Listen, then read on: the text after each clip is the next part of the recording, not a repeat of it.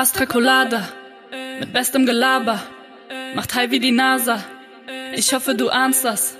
Komm, gib dir das Blabla im Tausch gegen Karma als einen guten Starter in deinen neuen Tag, ja. Der Burrata war scheiße, die Pizza war scheiße. Was ist denn Burrata? Dieser, dieser, dieser Käse, dieser, dieser, dieser artige Mozzarella in so einer Kugel und innen drin ist der aber eher flüssig. Und den kann man sich in einem Pizzalieferservice bestellen? Ja, Teigfabrik ist auch so ein, so ein Burrata-Laden. Burrata, Bur Burrata-Laden. Burrata-Laden. Meine Damen und Herren, willkommen bei Ihrem Burrata äh, Podcast. Der, der Burrata Podcast. Ja. Wir quälen uns durch die 98. Folge, haben wir uns gedacht. Es ist der dritte, zweite und äh, meine Damen, ach scheiße, wie kann ich auch sagen, irgendwie. Meine ja, Damen. Meine Damen, alle, die halt zuhören. Wir haben einen unfassbar genervten Daniel Höhtmann und einen leicht müden Hauke Horeis und ein Fräulein, was uns gleich besuchen wird, aber ein, Ein bisschen Fräulein. ein Fräulein, was uns besuchen wird. Und irgendwie so Fräulein kann man doch sagen. Nee, ich finde Fräulein ganz schlimm. Wieso ist Fräulein ganz schlimm? Äh, also, äh, ich sag mal so, ähm, wenn ich Fräulein zu einer bestimmten Person sage, äh, kriege ich eigentlich schon links und rechts eine gekleistert. Aber Fräulein ist doch mein junges Fräulein. Ja, genau, und genau das ist es, weil sie ja aus dem, aus dem Hotelgewerbe kommt und äh, sie früher bei ihrer Arbeit, äh, wenn die Leute halt was haben wollten, die dann immer gesagt haben, "J- äh, junges Fräulein oder Fräulein, könnte ich noch mal. Und das ist so ein, das, das ist so ein Hassding. Also wenn ich das sagen würde, wäre, und ich mache das ab und zu tatsächlich, aber nur um sie zu ärgern. Man stellt aber, sich auf die obere Stufe, Ja, ja, guckt ja, ja. herunter, Ja, genau, auf- auf wedelt mit dem Arm und Genau. wünscht sich bitte noch, ein- noch, noch ein Kännchen. noch ein Kännchen Ja. und beschwert sich darüber, dass im Mineralwasser keine Zitrone ist. Ja. Nee, Fräulein, Fräulein ist echt, aber ich, ich finde Fräulein sowieso, ist irgendwie ist das, das herabsetzend, finde ich. Also darf ich sie gleich nicht ein junges Fräulein nennen. Ich würde es nicht tun. Okay. Ich würde sie eine junge Frau nennen. Eine junge Frau. Macht total Sinn, weil sie ist ja auch eine Frau. Mensch. Also unser, unser Gast ist schon mal eine Frau. So, wir haben endlich mal wieder äh, äh, einen, einen, einen weiblichen Gast. Das wird auch mal Zeit nach dem ganzen Salami-Ding, was wir hier die letzten Wochen hatten.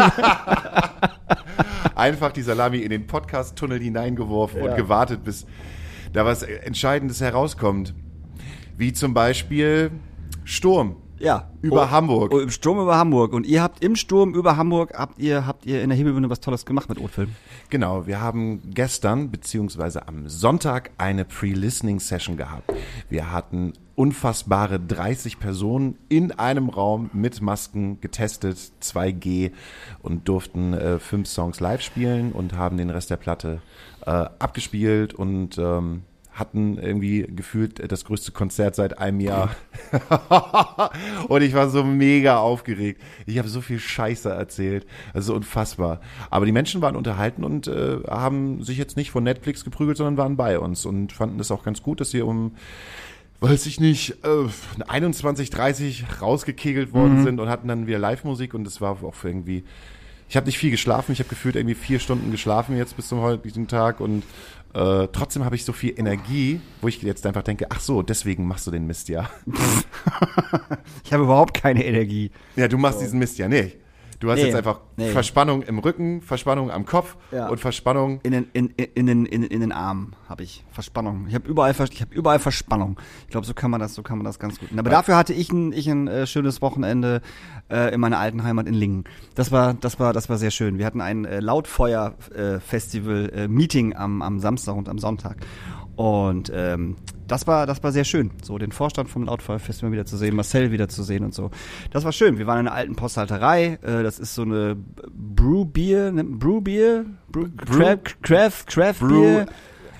Bier, was mega bunt angemalt Ja, genau. ist und super special Ja. und was total in ist Ja. und was nochmal zwei Euro mehr kostet und jeder sagt dir, dieses Bier ist so krass, das hat den Flavor ähm, Granatapfel. Fand ich alles kacke. Äh, wir haben, also das Lautfeuer hat tatsächlich ein eigenes Bier.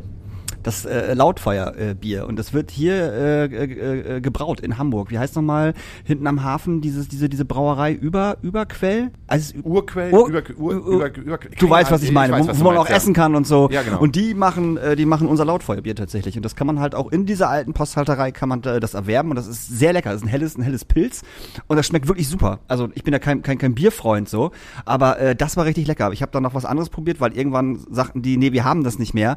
Okay, dann habe ich ich gesagt, dann möchte ich bitte was haben, äh, was Helles, was genauso schmeckt. Und dann bin ich eine rauchen gegangen, kam wieder, dann stand da ein Bier und das schmeckte einfach überhaupt nicht so wie das, was ich vorher hatte. Es hatte auch irgendwie so ein Flavor, irgendwie so, so blumig, es war halt vollkommen von Arsch. Und dann kam sie ja wieder rein, ich sag, das Bier schmeckt echt scheiße. Und die so, wie bitte? Und ich sag, das schmeckt halt scheiße. So, das ist ja, das hat ja nichts mit dem Bier zu tun, was ich vorher hatte. Ach so, möchtest du was anderes haben? Ich soll nämlich einen Cola Korn. Du bist jetzt ja auch in einem Alter, wo man normalerweise andere Biere trinkt. So Krombacher, überhaupt nicht. Krombacher Klaustaler. Nee, nee, nee, nee. Also Bier mag ich, bin ich ja eh nicht so der Fan von, aber wenn ich in Lingen bin, habe ich immer sehr gerne Felddienst getrunken, weil Felddienst mag ich gerne. Komme ich überhaupt gar nicht ran. Ist so für mich also Altherrenbier. Ist es auch, ja. Aber das in Lingen ist halt so ein bisschen Felddienst-Town auf jeden Fall auch. Man kriegt überall lecker Felddienst. Und frisch gezapft schmeckt da total lecker. Ja, der, So. Aber der, der Cola Korn war super, den gab's mit Eis und so. Und ich hätte fast auch noch ein Schirmchen bekommen, hätten sie Schirmchen gehabt und in so einem schönen Glas. Und dann gab's lecker Essen. Die haben wirklich geiles Essen. Also die haben eine relativ kleine Karte. Eine kleine Abendkarte, irgendwie äh, fünf Fleischgerichte, drei vegetarische, zwei Veggie, äh, zwei vegane und dann halt irgendwie ähm, Nachtisch. Und äh, das war richtig geil, auch so super fancy angerichtet. Und ich hatte äh, Filet auf von irgendeinem spe speziellen Schwein, keine Ahnung, wie das hieß. Teacup-Schwein. Ja, so ungefähr. Teacup-Schweinefilet. Teacup-Schweinefilet und dann irgendwie auf Spitzkohl mit selbstgemachten Kroketten, die der Hammer waren. Also ich stehe ja mit, bin ein großer Krokettenfan und die selbstgemachten Kro- Kroketten waren der Knaller. Und super schön angerichtet und sehr fancy und so. Das war, das war cool. Also wenn ihr mal in Lingen seid, geht mal in die alte Posthalterei, das ist echt schön da. Also ich war positiv überrascht auf jeden Fall. Kroketten sind ja auch so das Ding, was, glaube ich, am meisten in Deutschland im Ofen anbrennt. Ich glaube, es werden so viele Hausbrände ausgelöst durch Kroketten. Ey, weil- durch Pizzen, durch Pizzen, die besoffen in den Ofen geschoben werden und dann geht man schlafen. So. Ja, genau. Also, Aber ich denke aber, Kroketten ist halt auch, wenn denn mindestens auf Platz zwei.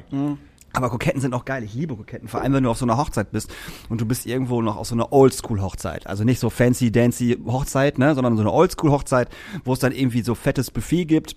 Und da gibt's immer Kroketten. Und die schmecken überall gleich. Immer.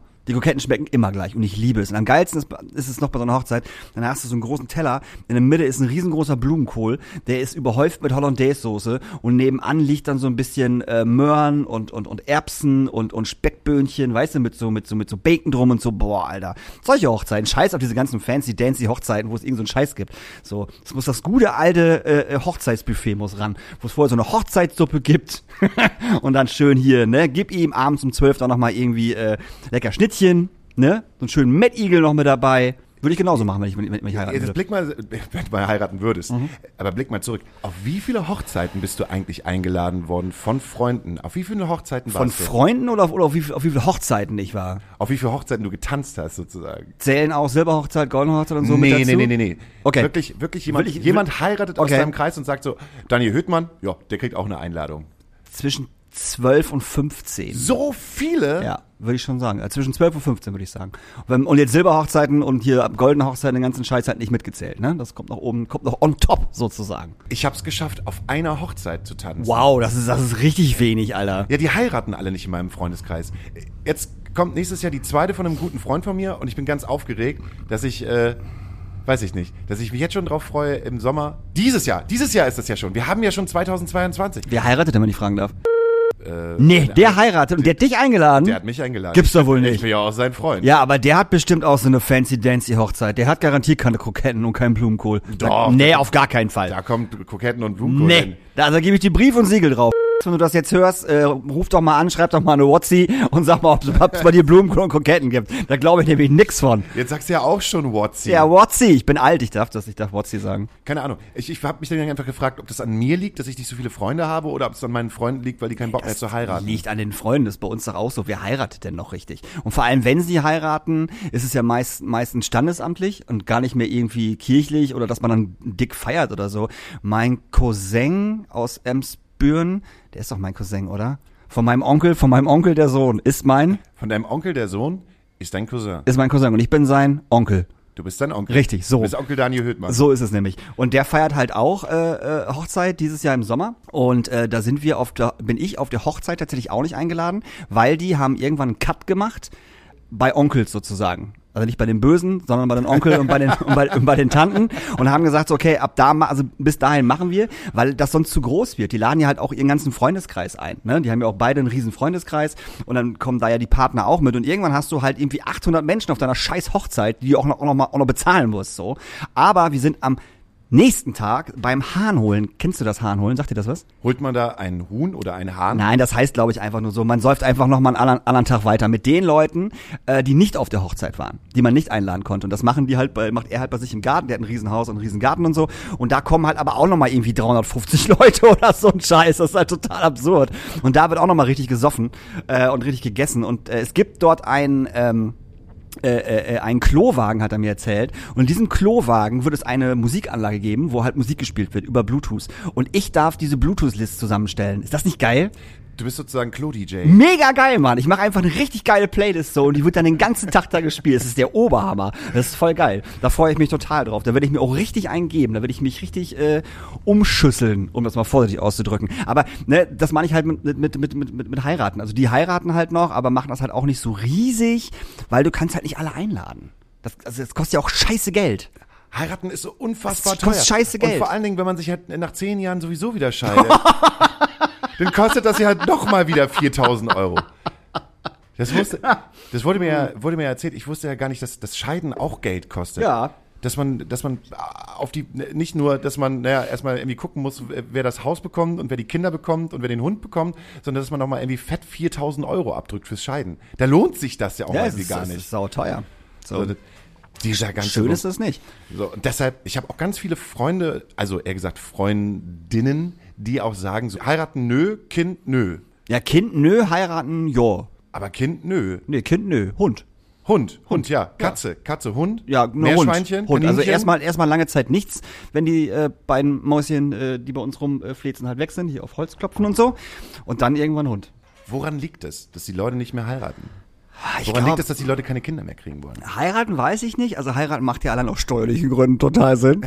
ähm, aber äh, Kinder, ah, ich glaube, dass das ganz viel mit mit ähm, mit Freiheit zu tun hat. Ne? Dass du erstmal, äh, ich sag mal, weiß ich nicht, zehn Jahre lang halt äh, nicht so frei bist, wie du wie du wie du gerne sein möchtest. Du kannst nicht in den ersten zwei drei Jahren sagen, ach, fahren wir doch mal am Wochenende weg oder fahren wir mal 14 Tage irgendwo nach Griechenland ohne äh, die Kinder. Kannst ja kannst ja knicken. Wie willst du denn das machen? Und ich würde niemals mit meinen Kindern irgendwie, bevor die 15 sind oder so, in, in, in ein Flugzeug einsteigen. Also ich weiß ja, wie nervig ich als Kind war, wenn, oder meine Schwester, wenn wir mit meinen Eltern im Urlaub waren. Ey, den Stress würde ich mir never antun. Geil. Echt nicht. Ich sag Kinder und du denkst sofort an Urlaub. Ja. Ja, das, das meine ich, das der, meine ich der aber. Organisationsstress kommt ja auch noch vorher. Ich meine, Ja. bevor das Kind halt draußen ist, musst du erstmal einen Kita-Platz halt suchen. Ja, da, darüber denke ich gar nicht nach. Das ist ja, oh Gott, oh Gott, oh Gott, oh Gott. Und dann, ne, wie ist das mit der Wohnung? Reicht die Wohnung? Mhm. Äh, Wie ist das mit der Schule? Ist das ein cooler Stadtteil? Willst du das Kind hier irgendwie zur Schule schicken? Ähm, dann äh, Kinderzimmer. Ähm, dann will das Kind ja auch irgendwie die ganze Zeit äh, betütelt werden. Klamotten, Weihnachten, Pubertät. Pubertät. Die Pubertät. So, da habe ich, Ja, da, das sehe ich halt überhaupt nicht bei mir, komischerweise. So, keine Ahnung. Ich glaube, wenn es passieren würde, wird es passieren, dann wird, dann wird man auch sagen, okay, cool, so, ne? Aber es ist, man, man- plant das einfach, glaube ich, nicht mehr. Denkst du auch eher an deine eigene Freiheit oder sagst du dir so, ah, in diese Gesellschaft möchte ich kein Kind mehr hinein? Nee, nee, das denke ich nicht. Nee, ich finde schon, dass man Kinder in diese Welt reinsetzen sollte, wenn man die halt cool, cool, cool, cool erzieht. So. Aber nee, das, nee, das nicht. Das hat, glaube ich, echt, echt was mit. Ah, ich find's halt zu zweit ganz geil zu tun. So. Aber sagt dann die bi biologische Uhr nicht dann langsam so, wenn man so lange zusammen ist, so jetzt haben wir etwas zusammen erbaut, Mhm. komm, äh, lass uns dieses Nest befüllen mit einem Kind gezeugt aus Liebe. Hast du nicht manchmal das Gefühl, dass du, dass du denkst so, wenn du so kleine Kinder, die halt mit dir im Supermarkt flirten, so, Mhm. oh, das könnte ja meins sein. Das habe ich auf jeden Fall. Ich finde Kinder ja auch süß, darum geht's ja gar nicht so. Und ich flirte total gern mit kleinen Kindern, oder beziehungsweise kleine Kinder flirten eher mit mir, sagen wir uns, das war jetzt falsch ausgedrückt. Aber so an der Kasse, ne, wenn halt so, ein- so ein kleiner Knips halt irgendwie vor dir liegt oder so, ähm, und, und das lacht dich halt an oder sie lacht dich halt, das ist schon sweetie und ist auch süß, aber weiß ich nicht. Das ist halt auch echt viel Verantwortung, so ein Kind. mal ganz ehrlich, das ist halt echt viel Verantwortung. Guck mal, guck da mal, guck mal, da kommt apropos Verantwortung. Verantwortungsbewusstes Handeln. Veran verantwortungsbewusstes Handeln. Willst du irgendwann mal Kinder haben? Ja. Oh, guck mal hier. So, da, haben- da, haben, da haben wir jemanden, der äh, irgendwann mal Kinder haben will. Wunderschön. Habe ich mich jetzt schon total reingeritten? Oder? Nee, Nee, gar nicht. du- nee, Wir gar haben dir nicht. dann einen Thron aufgebaut, da kannst du dich gerne hinsetzen. Möchtest du etwas trinken? äh, ja, super gern. Was denn? Da steht ein Urquell. Ja, das klingt doch gut. Ne? Nimmst du das? Ja. Hast du einen Öffner? Vergiftet? Oder Nein, Quatsch. Wir stellen doch kein vergiftetes Trinken hier hin, ich bitte dich. Also, nimmst du, Entschuldige bitte mal. Urquell? Willst du wirklich trinken? Ja, wir haben nämlich heute zu Gast auf unserem Gästethron Christina Kiermeier. Ich finde, ich finde, ich finde im Übrigen diesen Übergang total gut. Ich finde, wir sollen das immer machen, dass unsere Gäste einfach reinkommen und wir schon anfangen zu quatschen und sie sich dann erst hinsetzen. Da gibt's überhaupt gar kein Vorgespräch mehr. Nee, das finde ich total gut. Dann wissen sie überhaupt gar nicht, auf was Weißt du nicht, wie du draufkommen sollst? Nee. Auf die Bühne und dann. Sei mal ein Gentleman.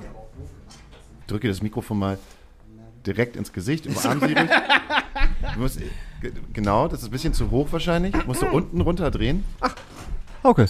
Ein bisschen wie im Zeugenstand, muss ich sagen. So ein bisschen, ne? Also, Nee, aber dann halt lieber anstatt ein Kind ein kleines Teacup-Schweinchen. Was darf man ja nicht, ne? Das ist ja, also das ist ja so ein bisschen Tierquälerei auch. oh, da kann ich gleich mal einsteigen. Ich bin nämlich heute zufällig auf der Seite von einem Tierschutzverein in Hamburg gewesen. Okay. Und die haben kleine süße Schweinchen. Nee. Also kein Teacup-Schweinchen. Okay, Aber aber Schweinchen. ja, so schwarze, süße. Zu vergeben. Ja. Die, die suchen ein Zuhause. Ja, Schweine suchen ein Zuhause. zwei Stück. Boah, stell mal vor, wir hätten hier zwei Schweinchen. Oder drei Shetland-Ponys Oh. oder zwei Boa Constrictor-Schlangen. Ah, da wäre ich ja raus, Alles, ne? ne? Beim Shetland Pony wäre ich auch raus. Ich habe Angst vor Pferden. Aber in Shetland-Ponys ist ja kein Ja, ich habe Pferd. Angst, ist egal. Ich habe trotzdem, das ist ein Pferd für mich. Das ist, das hat Hufen und das kann mich schlagen und abwerfen. Oh. Pferd, bei Pferden bin ich raus. Tut mir leid, Dani. Ich hab, bin gerade irgendwie immer noch bei dem Gedanken, dass du halt noch vor zwei Tagen dir ein schönes Schweinefilet gegönnt hast. Und dann sehe ich halt diese schwarzen Schweine. Ja, Und denk halt nur so. äh, das kannst du, das kannst du jetzt scheiße finden und das kann auch jeder Vegetarier und Veganer scheiße finden. Aber dem ist halt nun mal so. Man findet es süß, aber man kann es auch essen. Also ich würde jetzt wahrscheinlich nicht diese beiden Schweinchen da essen, so. Aber ja, ich esse Schwein. Ich esse Fleisch. Hattet ihr schon mal so eine Situation? Ich komme ja vom Land, dass man äh, ein Haustier gehabt hat, wie zum Beispiel mal ein Kaninchen, das man total gerne gehabt hat. Und dann war das Kaninchen auf einmal Auf weg. Tisch? Ja, auf dem Tisch. Ja, hatten wir. Hattet ihr Ja, gehabt? mein Opa, mein Opa hat äh, Kaninchen gehabt. Immer so drei, vier Stück. Und äh, das war aber für uns völlig klar, dass die geschlachtet werden irgendwann. Also das wussten wir. Das wussten wir auch schon von, von, von klein auf. Das hat Opa uns erklärt. Die sind halt dafür da, dass wir die irgendwann essen. Also bei mir ist es auch eher so, ich habe auch äh, Verwandtschaft, die eher vom Lande kommt und da waren Tiere, es sind halt Nutztiere. So, also die sind natürlich gut behandelt worden, aber die waren schon für einen bestimmten Zweck da und da sind die Hunde auch nicht ins Haus gekommen, egal wie süß die waren, so, sondern die waren halt draußen. Hast du schon mal ein Tier geschlachtet? Nee, aber ich war oft bei so Schlachttagen dabei. Ich auch. Also ich habe mich dann schon gern als kleines Kind eher im Haus versteckt, aber ich habe alles gesehen. Ne? Deine Liebe zum Horrorfilm entdeckt. Ich habe Äh, gar keine Liebe zum Horrorfilm. hast du nicht Nee, also zu speziellen Horrorfilmen habe ich eine Beziehung? Liebe, aber nicht zum Genre generell. Dafür bin ich äh, zu weich. Kurzes Standing. Wo kommst du überhaupt her? Bist du Ur-Hamburgerin? Nee. Nee. Ich komme aus Franken, Oberfranken. Ich habe gerade viele Bayern bei euch äh, zu Gast. Wo kommen die denn alle her? Ja, aus Oberfranken halt. Was machen die denn alle hier? Ja, Hamburg ist echt schön. Und man kann sich als äh, Bayerin auch sehr wohl in Hamburg fühlen, habe ich gemerkt. Wie lange wohnst du denn hier schon? Ich bin 2019 das erste Mal hierher gezogen und dann hatte ich nochmal eine kleine Unterbrechung und dann jetzt seit letztem Juli, ja, Juli 2021. Ach, du wohnst doch, du bist doch gar, gar, gar nicht so lange hier. Nee? Ach, guck mal an, das wusste ich gar nicht. Wir haben Wir sind ja auch hier, um uns kennenzulernen. ja, eigentlich ein bisschen schon. Ne?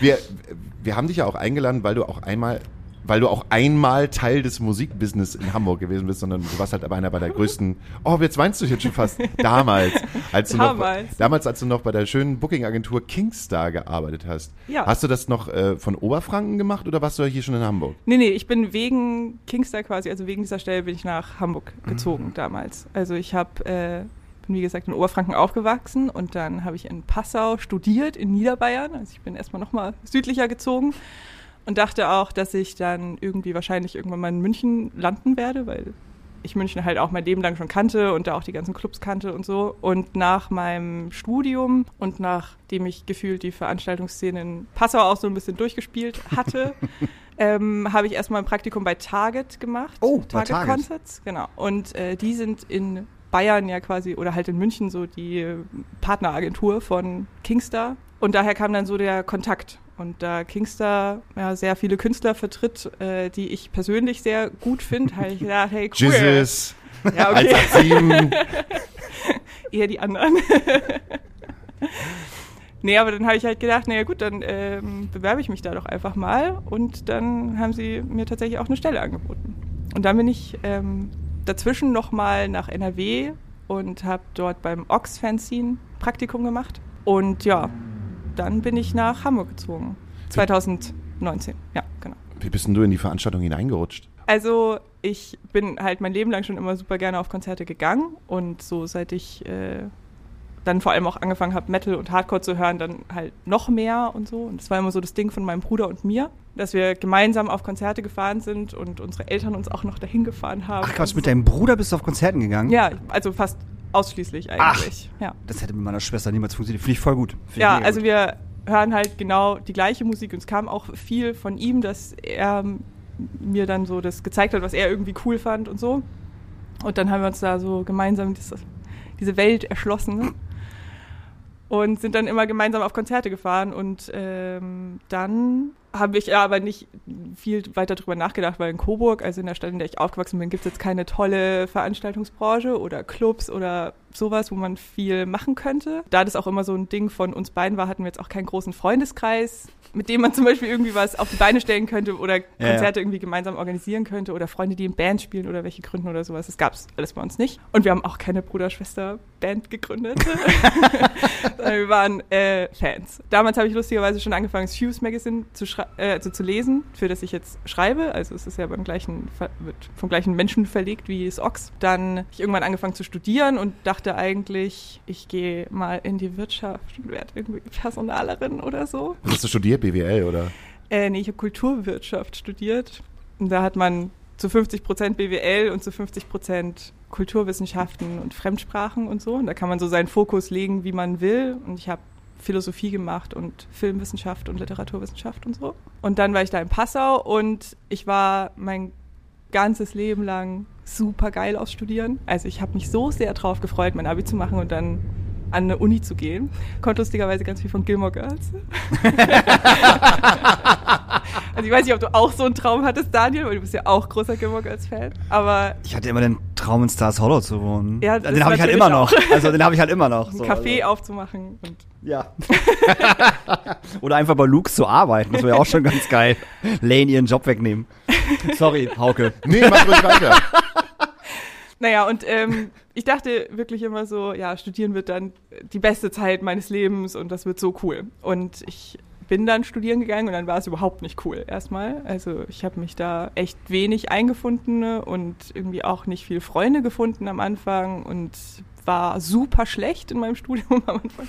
Also bis zum Schluss eigentlich, aber am Anfang ganz besonders und das hat mich ziemlich hart getroffen, weil ich in der Schule nie schlecht war Mhm. und ich musste mich auch nicht viel anstrengen und an der Uni musste ich mich dann mal anstrengen, aber es kam irgendwie unvorbereitet für mich. Und dann hatte ich eine tiefe, tiefe Sinnkrise und habe gedacht, okay, also meinen Abschluss schaffe ich schon mal nicht und jetzt muss ich mir irgendwie was anderes überlegen und dachte dann auch, ich mache jetzt eine Ausbildung zur Konditorin oder zur Köchin oder sonst irgendwas. Und irgendwann kam ich auf den Gedanken, Mensch, ich gehe doch eigentlich so gerne auf Konzerte, warum suche ich mir nicht eigentlich da einen Job? Und hatte dann eigentlich eher so einen Blick, irgendwie dann halt eine Ausbildung zur Veranstaltungskauffrau zu machen, irgendwo in München. Und habe mit einer Freundin über diese ganzen Sachen geredet, die schon länger in Passau gelebt hat. Und sie meinte, hey, hier gibt's so einen Verein, die haben auch so ein Bandraumprojekt und so, vielleicht gehst du da einfach mal hin, die machen auch ab und zu Konzerte und dann redest du halt mit denen irgendwie mal, ob die Tipps haben oder sonst irgendwas. Oder schaust es dir einfach an, ist ja egal. Und dann habe ich das gemacht und bin eines Abends beim Musikförderverein Passau in der Tabakfabrik in Passau aufgeschlagen und habe gesagt, hallo, hier bin ich. Ich würde gern irgendwie bei Konzerten arbeiten, keine Ahnung. Und dann äh, habe ich angefangen, da bei diesem Verein mitzumachen. Und das war dann insgesamt fünf Jahre, in denen ich dann irgendwann die Verantwortliche für die ganzen Veranstaltungen dort war, den Veranstaltungsraum gemanagt habe, das Booking gemacht habe und dann auch Teil dessen war, dass wir als Verein einen neuen Club auch noch aufgebaut haben und aufgemacht haben. Ihr habt noch einen neuen Club aufgemacht. Mhm. Welchen Club? Zauberberg Passau.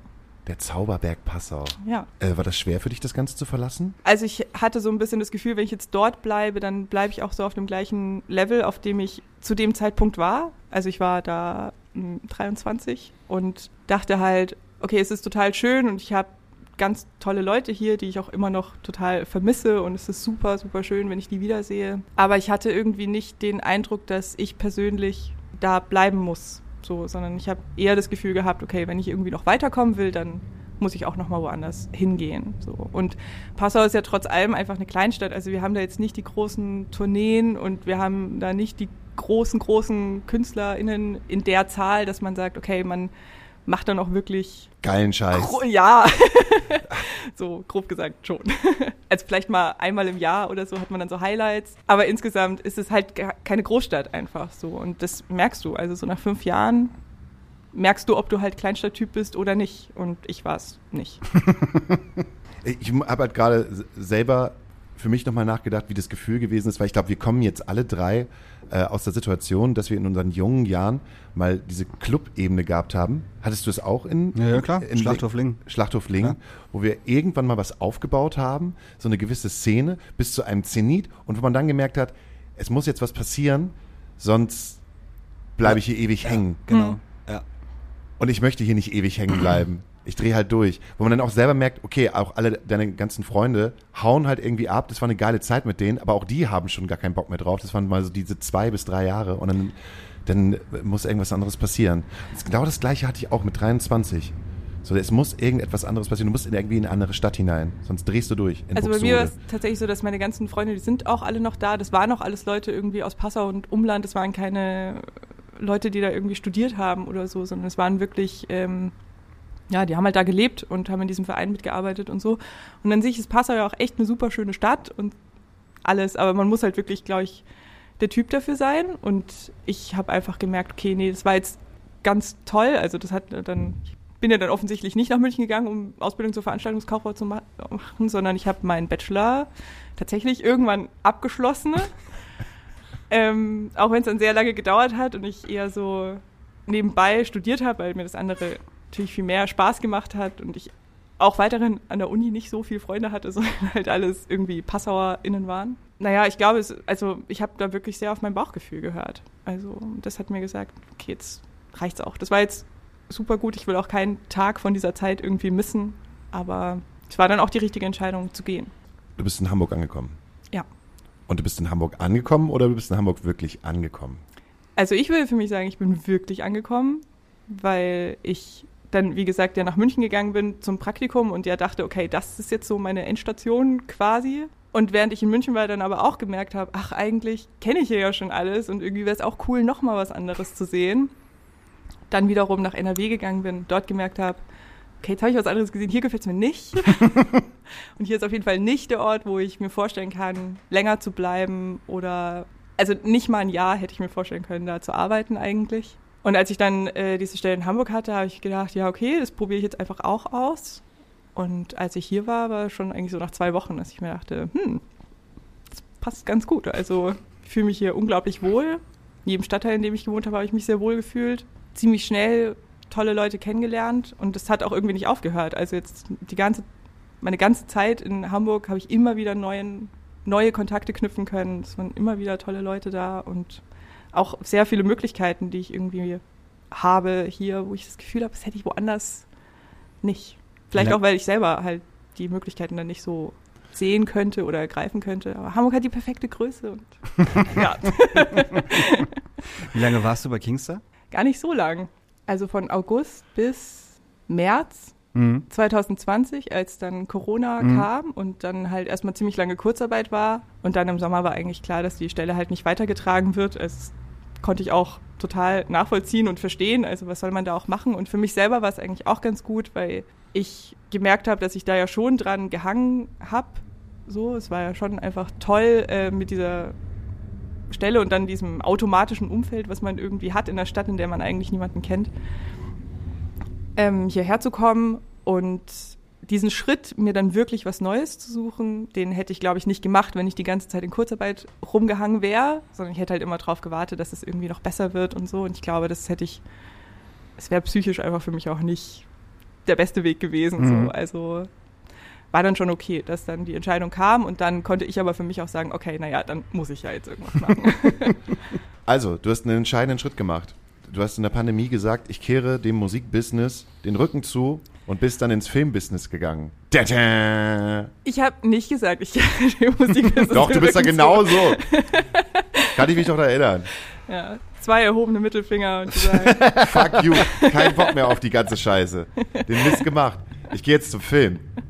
Da verdient man wenigstens Geld. ähm, also ich habe schon erstmal noch versucht, einen anderen Job in der Musikbranche zu finden. Also ich habe halt dann irgendwie bei Labels und irgendwelchen Produktionssachen und so weiter irgendwie halt geguckt, ob man da was finden kann. Da hatte ich ja jetzt auch noch nicht so viel bezahlte Anstellungserfahrung, weil es ja, wissen wir ja, dass das jetzt nicht so viel zählt, aber naja, da habe ich irgendwie dann erstmal so da ein paar Verlage angeschrieben und so weiter und es hat aber alles nichts gebracht und es wäre ja auch nur so eine Zwischenlösung gewesen. Also eigentlich bin ich ja ins Musikbusiness gegangen, um Konzerte zu machen. Also es war ja das Ziel und da das ja überhaupt gar nicht möglich war, zu dem Zeitpunkt ähm, wusste ich auch, egal was ich jetzt finde, das wird jetzt einfach nur eine Zwischenlösung sein. Dann war es mir auch ein bisschen nicht unbedingt egal. Ich wollte schon was Cooles machen, aber ich bin halt nicht so mit dem Ziel da reingegangen, ich brauche jetzt eine neue Karriere oder ich brauche eine neue Branche oder so.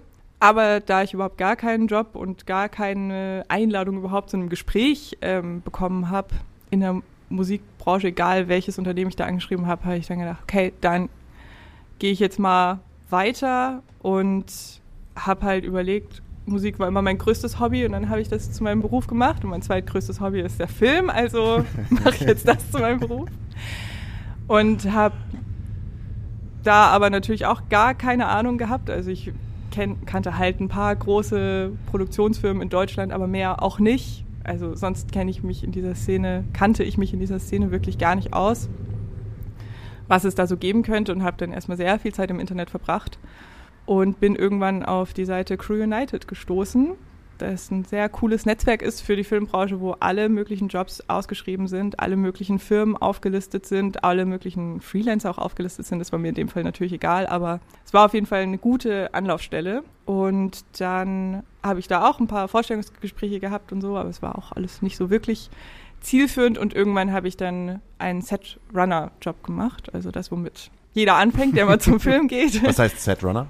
Das heißt, dass du an ein Filmset kommst und dafür da bist, Sachen von A nach B zu tragen, alle möglichen Umstände so zu schaffen, dass es denen, die tatsächlich die Kamera halten oder denen, die tatsächlich vor der Kamera stehen, am angenehmsten ist zu arbeiten. Also du bist dafür da, dass das Catering pünktlich steht, Sachen hin und her fahren, irgendwelche Teppiche auslegen, wenn es zu laut ist zum Beispiel oder solche Dinge. Alles. Also wirklich so ja, Mädchen und Jungs für alles zu sein.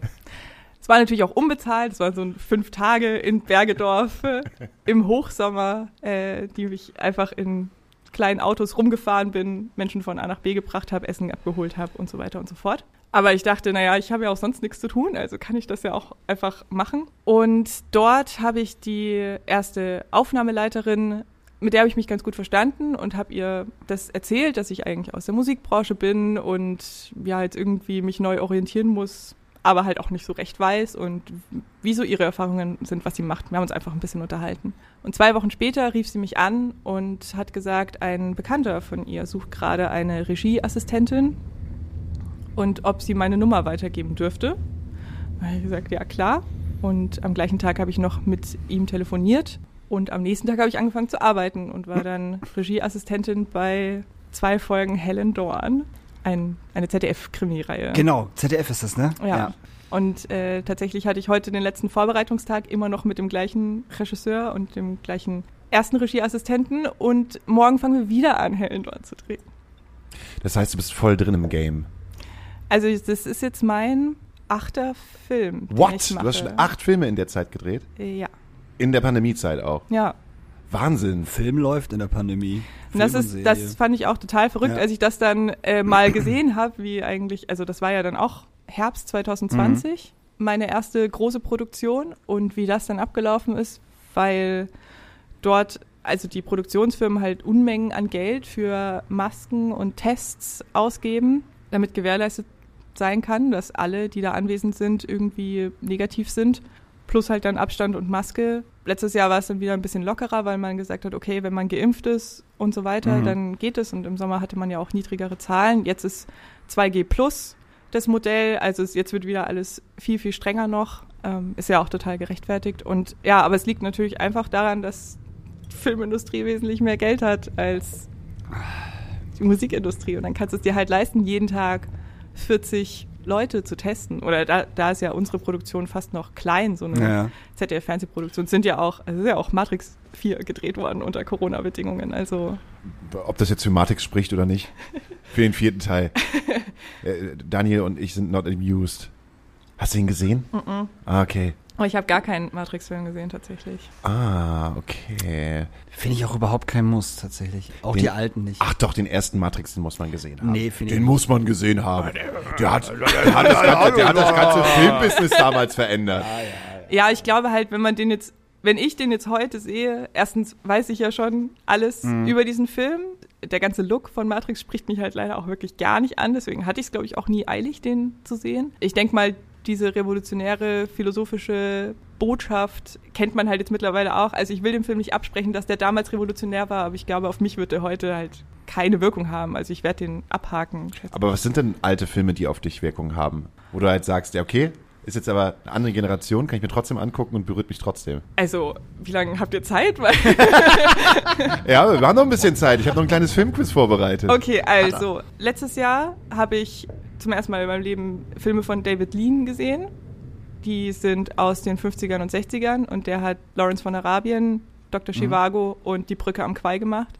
Das sind drei unfassbare Filme. Also die sind so unglaublich gut und wirklich, wirklich alt, aber die haben auch damals das revolutioniert, die Art, wie man überhaupt dreht und ähm, was überhaupt alles möglich ist, irgendwie beim Film. Dann würde ich auch sagen, Der Weiße Hai ist ein Film, den ich mir angeschaut habe und echt dachte, den hake ich auch nur ab. Also ich hatte keine Erwartungen an diesen Film. Ich dachte, boah, den muss man mal gesehen haben, so. Und dann saß ich da und war wahnsinnig begeistert. Das ist auch schon echt lange her. Ich glaube, es war im Sommer 2020. Darf ich fragen, hast du den auch mit der deutschen Synchro oder mit der, mit der im, im Original gesehen? Nee, ich habe ihn original gesehen. Okay, alles ja. klar. Aber es gibt ja bei der deutschen Synchro, es gibt ja eine Neusynchronisierung dieses Films. Ah, echt? Und die ist unfassbar beschissen. und die alte Synchro zu kriegen, also, ne, das, Ja. das ist, ist fast nicht möglich. Also Krass, ich weiß nicht, okay. wie lange ich gesucht habe, um den ersten Teil und den zweiten Teil in der Original-Synchro von, ich glaube, 78, wann, wann, wann ist der gemacht? Ach, nee, 7, 78? 75, Fün- glaub ich. 75? Ja. So, und das war ultra schwierig, weil du kannst dir diese neue Synchro nicht anhören. Das funktioniert nicht, weil ich halt auch ähm, im Kopf habe, wie äh, Roy Scheider spricht Mhm. und der, der Captain und so. Und dann habe ich mir diesen, Film- wollte mir diesen Film nochmal angucken und ich denk so, was ist das denn für ein Scheiß? Warum reden die denn alle so bescheuert? Was sind das, was ist das, das denn für eine Synchro bitte? So, richtig kacke. Und da habe ich Ewigkeiten gebraucht, um, diesen, um diese alte Synchro halt nochmal zu kriegen. Krass. Wollte ich nochmal gesagt haben. Ja, warum machen die das dann, alte Filme nochmal neu zu restaurieren? Das ist ja genauso dieses Star Wars-Ding. Du bist auch ein, äh, bist Ja. du Intuit Star, in, Ja. into, into, Intuit. Intuit, Intuit Star Super Wars. mega intuit. Wenn man, wenn ich halt bedenke, ich habe noch die alten Videokassetten von Star Wars Mhm. mit den Originalen und ich habe noch einmal äh, die Videokassetten, äh, es gab halt irgendwann so in den äh, Anfang äh, 98, 97 nochmal diese Trilogy, dass die nochmal aufbereitet worden ist mit, äh, äh, weiß ich nicht, als sie CGI entdeckt haben. Komm, wir machen das nochmal ein bisschen geiler. In drei Jahren kommt Episode äh, 4 raus oder 1 Eins. oder Achso, so weg. Danke. Genau, eins raus, äh, machen wir halt noch alles mal schön und das war ja irgendwie noch halb annehmbar, aber so in den neuen Star Wars Episoden, da ist dann auch der junge, junge Anakin Skywalker zum Beispiel am Ende auf diesem, auf diesem Ewok-Planeten, wenn die da alle um das Feuer herumtanzen und alle Jedis, die halt gestorben sind, gucken sich noch als Geister nochmal an, so was Luke halt so gemacht hat und auf einmal ist dann der junge Anakin Skywalker da drinne. Solche bescheuerten Sachen. Aber das halt war einfach. ja, also das war ja nicht vor der vor Episode 1, das war ja erst nach. Das nach war erst Sith nee, aber das, dann, ja. die, die, aber die bearbeiten den ganzen Ja, ja. Bums halt von Jahr zu Jahr und immer wieder und es kommen halt neue Sachen dazu, wo du halt einfach denkst als Fan, ey, bitte lass es doch. man muss es doch nicht haben. Das braucht man doch einfach auch gar nicht. Aber ich, ich bin da sowieso raus. Also ganz ehrlich, äh, die alten drei Star Wars Filme, das sind meine Lieblingsfilme. So, die kenne ich von meiner Kindheit her und die liebe ich. Und alles, was danach kam mit Hayden Christensen, ähm, fand ich grottenscheiße. War überhaupt nicht meins. Es war mir zu bunt, es war mir zu laut und ich habe mir gedacht, so, okay, warum habt ihr jetzt so geile Gleiter? Wo kommen die, warum sehen die alle aus wie, wie komplett neu und in den, in den anderen sehen die halt alle voll abgerockt aus und richtig im Arsch und Hä, keine na, Ahnung. weil da die Klonkriege dazwischen sind. Daniel, Bam! Ja, aber nee, Moment, das ist nee, das nee, das nee, das stimmt ja nicht. doch. Wie, weil da die Klon Klonkriege dazwischen sind. Naja, wir sehen doch in der Ursprungstrilogie, wie sich die Rebellion erstmal wieder zusammenfinden muss. Ja. Und in der zweiten Trilogie quasi sehen wir ja, wie die böse Seite, wie sich das Imperium überhaupt erstmal Gebildet hat. gebildet hat und dann alles überworfen hat. Und dann kommen die Kriege und klar ist danach alles kaputt. Ja, es sah mir trotzdem alles zu neu aus. es war mir alles, es war mir alles zu bunt und zu neu und dann gab's auch noch, noch diesen Jabba Heini da, diesen, diesen, diesen verrückten, nee, wie, äh, Jar Jar, Jar Jar Binks hieß Jar er. Binks. Binks und da war ich halt völligst raus. Und ich, also ich muss, ich muss sagen, ich fand diesen ersten Teil, wo er halt noch klein war, mit diesem Pod Race und so, fand ich, fand ich cool, das war, das war nett gemacht.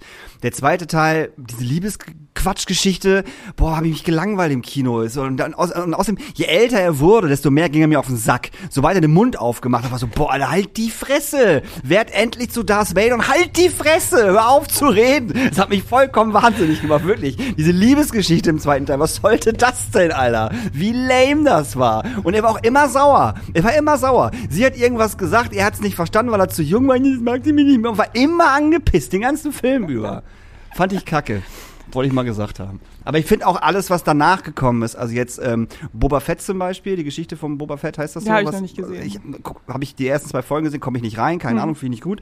Äh, Mandalorian, ja, cool, auf jeden Fall, definitiv, absolut. Fand ich zum Beispiel nicht so cool. also ich bin, ich habe, habe ich die erste Staffel schon geschafft? Ich glaube, ich habe noch nicht mal die erste Staffel geschafft. Äh, aber ist trotzdem finde ich gut. Aber alles, was es so dazwischen noch gibt, auch diese ganze Comic-Geschichte, so auf, ich meine, auf Disney Plus strotzt ja vor Star Wars. Also da ist ja mehr Star Wars als, als alles andere. Komme ich nicht, komme ich nicht rein. Oh, aber da gibt's echt auch gute Sachen. Ey, mit Sicherheit, es gibt bestimmt gute Sachen, aber bei, bei Comic bin ich eh sofort raus. Also Hm. das ist eh überhaupt gar nicht meins. He-Man würde ich mir noch mal angucken, die alten He-Man-Sachen. so, das, das, das, das ist geil. Also die alten, nicht, nicht dieses neue Ding, was sie jetzt gemacht haben. Aber bei Comic bin ich halt auch raus. So dieses wandelnde Schloss und sowas, was alle total feiern. So. Also Anime, die Ja, Sachen ja, ja. ja, Boah, ja. Verstehe ich nicht. Also Star Wars, gu alt, gut, neu, nicht gut. So. Du musst dich hier nicht erklären. Das ist auch Nee, ich erklär Ordnung. mich gar nicht. Ich wollte doch einfach nur- schon ein bisschen erklären. Ist es schon- Es ist ein okay. riesengroßes Ja, aber Star Wars- Franchise. ja, aber Star Alle Wars tun ist halt ja- so, als wenn sie mega nerdig wären, weil sie irgendwie auf Star Wars stehen. Dabei ist es einer der größten Franchises neben dem MCU, Ja, was Ja, es ja. halt einfach gibt. Und alle tun so, als wenn sie halt ganz besonders wären. Jetzt guckst du, ich habe MCU gesagt und du so, Nee, ich will was anderes sagen. Wisst ihr, was das. Moment. Die fünf größten Franchises? Ja. Ratet mal. ganz klar Star Wars. Mhm. Dann Star Trek. Nee. Nee, das hätte ich jetzt auch nicht gesagt. Echt nicht? Nee, hätte ich nicht Die gesagt. größten Franchises über die Jahre aufgebaut. Nee, nicht Star Mit Also ich rede jetzt nicht nur von Filmen, ne? Ich rede von insgesamt Franchise. Ach so, insgesamt Franchise. Also nicht sowas wie McDonalds, schon irgendwie Nee, Popkultur. aber- also, was mit Popkultur hat. Okay, Star Wars, MCU. Ghostbusters. Ähm, nein. Doch, Ghostbusters Nee, nein, doch. niemals. Nicht? Nein, Echt nein. nicht? Nein. Pokémon. Pokémon, genau. Oh, stimmt, das gab's ja auch mal, Pokémon. Ähm, dann, dann sowas wie, ist My Little Pony? nee, äh, Paw Patrol. Paw Patrol. Oh, meinst du, dass das jetzt schon so viel ist? Ich glaube, Paw Patrol ist riesengroß. also das Miley Cyrus, ist das, ist das aufwendig? Ich meine, die hat ja auch so viel gemacht. Nee, ich will eigentlich darauf hinaus, dass ich mal einen super interessanten Spiegelartikel drüber gelesen habe, dass Kiss, die Band, äh, eines Ja. der größten Franchises der Welt ist, weil Ist sie es so? so? viel fucking Merchandise haben Okay. und ihren Namen auf alles draufknallen, von Käseblock bis Sage. Dass die halt so viel, also monetär gesehen, Ja. Kiss irgendwie, also mindestens in den Top 5 oder Top 3 der größten Franchises der Welt ist. Krass. Krass, äh, finde ich auch. Das hätte ich nicht gedacht. Kiss, Alter. Ah, Wie intelligent das aber auch ist. Ich Voll, meine, das und ist ja auch halt total gesagt, klug. Und eben auch, also da war halt so ein Interview, wo er dann auch meinte, also Gene Simmons, ja, Hm? Ja. komm aus der Musik übrigens, also, äh, wo er gesagt hat, ja, er hat es halt immer so als Job auch begriffen. Und dieses ganze Rockstar-Leben hat er irgendwann total abgelegt, keine Drogen mehr genommen, keinen Alkohol getrunken, überhaupt nichts mehr, ist halt auf Tour gefahren, weil es sein Job ist. Und er hat mehr Geld aus dieser Band rausgeholt, so viel Geld, wie es irgendwie nur ging, weil es sein Job war. So, wow, okay. Und Also- wann haben die damit angefangen? Also ich meine, Ja. wann haben sie damit angefangen, das zu einem großen Franchise zu machen? Das ist ja genauso wie mit ähm, George Lucas, der damals für ein Abel und ein Ei die ganzen Spielzeugrechte an diesen Star Wars äh, Geschichten behalten hat. Ich glaube, der hat nichts dafür bezahlt. Der, Ja, hat, der, der, der hat nicht diese Rechte an diesem Spielzeug hat er glaube ich nichts dafür bezahlt, weil niemand auf den Gedanken gekommen ist, dass das Ja. mega einschlagen wird und die haben so unfassbar viel Geld mit Spielsachen von Star Wars gemacht, dass er sich das halt nebenbei noch eingesteckt hat und die ja, immer ganzen- noch die Rechte halt hat. Also die ganzen Merchandise-Rechte liegen ja bei George Lucas. Genau. Egal was es ist, ob das Spielzeug ist, T-Shirts oder so ein kleiner, weiß ich nicht, äh, Mini-Yoda jetzt, Mandalorian so, das ist ja alles, alles George Lucas. Aber ja. das würde ich ja auch machen. Also ja, ja, ist Ja, aber weil du jetzt ja weißt. Ja, ja. nee, aber wenn du so, ich meine, es ist ja schon so ein bisschen sein Baby damals gewesen. Der wird ja auch, also der wird ja die erste Trilogie nicht gemacht haben, weil er das irgendwie, weil er so dachte, naja, mache ich halt mal irgendwie so einen Film, sondern das wird ja schon so Leidenschaft von ihm gewesen sein. Ich würde gern dran glauben, dass er so ideell war, zu sagen, nee, das sind meine Figuren Ja, ja. und ich will das behalten. Aber voll klug, dass er das gemacht hat. Aber Kiss, du hast, du, wenn ich jetzt darüber nachdenke mit Kiss, hast du völlig recht, weil die waren auch einer der ersten Bands, die einen Film gemacht haben und auch selber dort aufgetreten sind. Detroit Rock City. Wahnsinnig guter, ist wahnsinnig guter Film. Es geht auch wirklich nur um Kiss. Es geht um vier, vier Jungs äh, in so einer Kleinstadt, die unbedingt zum Kiss-Konzert wollen und da auch hingehen, dann ihre Tickets verlieren und irgendwie die Kohle wieder haben wollen, bla bla. Und dann strippt der eine noch und kein anderer. Ist halt so ein Teenie-Ding, aber äh, das ist halt auch produziert von Gene Simmons. So, das ist halt das, das, das, das, das war sein Ding. Und da spielt ähm, Edward Furlong mit. Hier von Terminator 2. Da ist auch noch total jung. Das war auch, glaube ich, kurz nach Terminator tatsächlich. Da spielt er halt einen von diesen, von diesen Jungs. Das ist ein wahnsinnig guter Film. Detroit Rock City, großartig. Super lustig. Ähm, geile Konzertszenen mit Kiss in dieser riesen Halle, wo die da spielen. Super Film. Total Weil du gerade.